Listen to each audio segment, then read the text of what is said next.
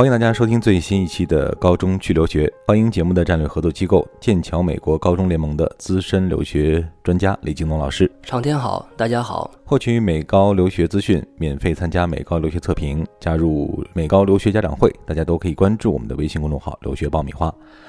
在前往美国就读高中的时候，很多家长和学生会面临两个选择：寄宿学校和走读学校之间，我们到底怎么来选择？或者很多家长和学生甚至不太了解这两类学校到底有着什么样的差别。今天呢，我们一方面帮大家解决这样一个问题，同时也会给大家讲一讲，在美国选择走读学校的话，怎么样更好的能够找到寄宿家庭。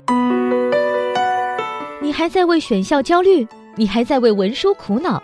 爆米花留学工作室二零一八年申请开始招生，从业十年以上的留学导师全程亲自办理，贴身指导，帮你成功迈入国外名校。联系我们，请关注微信公众号“留学爆米花”。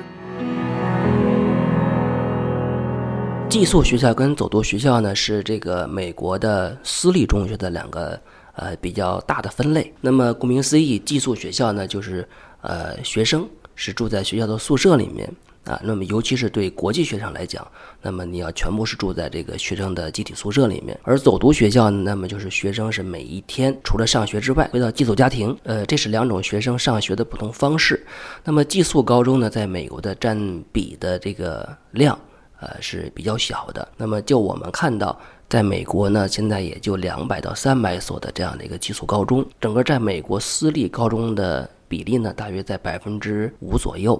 那么绝大部分是走读高中，而且呃，现有的寄宿高中呢，其中有一大部分只是国际生住在宿舍里面，当地的学生大部分还是要回家住。按照这个比例来看的话，其实大部分去美国读高中的中国学生啊，都会面临怎么样选择这个寄宿家庭的问题。我们看似是住不住校啊，是一个简单的学校管理的不同。但实际上，对于孩子，呃，适应美国当地的文化和生活，可能会产生不一样的效应。那既然大多数人都会面临这个问题，那么怎么样能够找到更安全、更靠谱啊，对于孩子，呃，更加有帮助的这种寄宿家庭啊？我们先来从几个指标上讲，有哪些指标是我们考量这个寄宿家庭家长应该去关注的？呃，确实像你所说哈，寄宿家庭对于这个国际生来讲，尤其是对于中国学生来讲，他是绝大部分学生是要面对这种住宿方式的，因为确实这个寄宿学校就是住宿舍的这个学校，它的总体招生量是比较小的。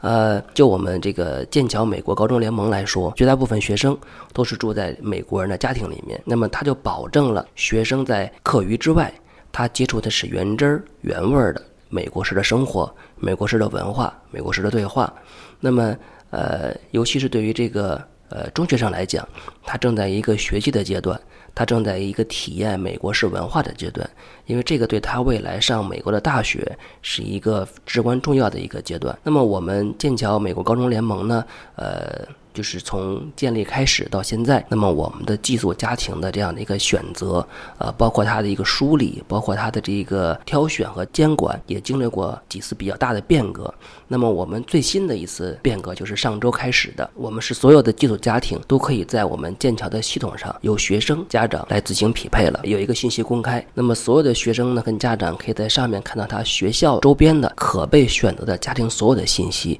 包括照片，包括他的一个住宿条件。包括他未来的一个居室的一个情况，啊，包括这个家庭的所有的这样的一个基本条件，都可以看得清清楚楚。根据他自己的喜欢爱好来进行家庭的选择，这样呢就保证了每一个家庭的选择是由学生跟家长主动的去挑选的这样的一个过程。这里是互联网第一留学咨询分享节目《留学爆米花》，欢迎继续收听哦。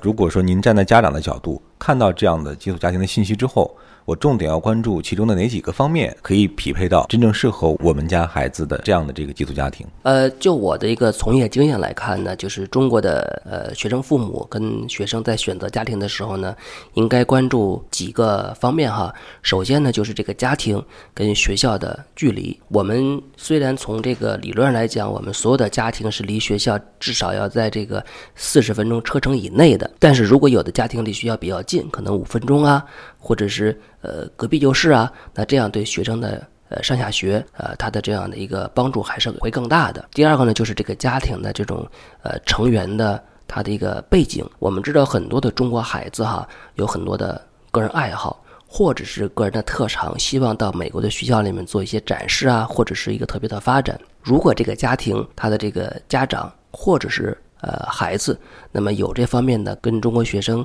他的这个爱好跟特长相匹配的这样的一个素质，那么就是我们的学生入住这个家庭之后，那么双方相处的一定会更和谐、更融洽一些。我前段时间就有一个学生，他是非常喜欢足球，而且他是这个巴萨的球迷。正好呢，给他安排这个家庭也是巴萨的球迷，也喜欢足球，所以这个小孩进入这个家庭之后，第一天两个人就为了足球讨论了大约两个小时啊，成为非常非常好的朋友。啊，虽然那个是寄宿的爸爸，他是一个寄宿的一个孩子，但是两个人对足球的热爱跟喜好，让他们能迅速的达到了这样的一个融洽的一个程度。所以呢，看家庭的背景，家庭的这样的一个个人特长，中国的家长和学生可以多看一看。第三点呢，就是呃，这个寄宿家庭的宠物，我们的中国学生和家长也要看一看。很多的美国人家庭是喜欢养宠物的，而且宠物的品种。是很多样的。我见过我们的家庭有养蜥蜴，有养壁虎。我们的中国学生跟家长在挑选家庭的时候，要看一看这个家庭养的宠物，包括宠物的数量，你能不能忍受？就算是养普通的狗和猫，我们也见过美国家庭养十几只、二十几只的。那么另外一点呢，就是这个家庭的工作时间，有的家庭呢可能是工作比起来比较忙，因为看起来他职业很好，比如律师啊、医生啊，呃，但是呢。这样的职业的人确实是这个休息时间比较少一点。那么在这个时候呢，可能我们中国的学生进入家庭之后，他可能自己打理自己生活的时间和频率要多了。这个点呢，就是要我们的家长去关注一下，自己的孩子是不是有这个能力啊，可以自己打理自己。如果呃，没有的话，那么你在挑家庭的时候，就尽量挑一些那个有闲暇时间比较多一点的这样的一个家庭。那您刚刚讲到的是我们怎么样优中选优啊？但是呢，我们知道现在市面上其实各种各样的机构提供的这个寄宿家庭的选择也很多，但其中保不齐可能有一些，呃，并不是非常符合。标准和要求的也混杂在其中哈。那遇到这样的情况，有没有一些我们绝对不要去选的一些点？在我们过去确实也碰到过一些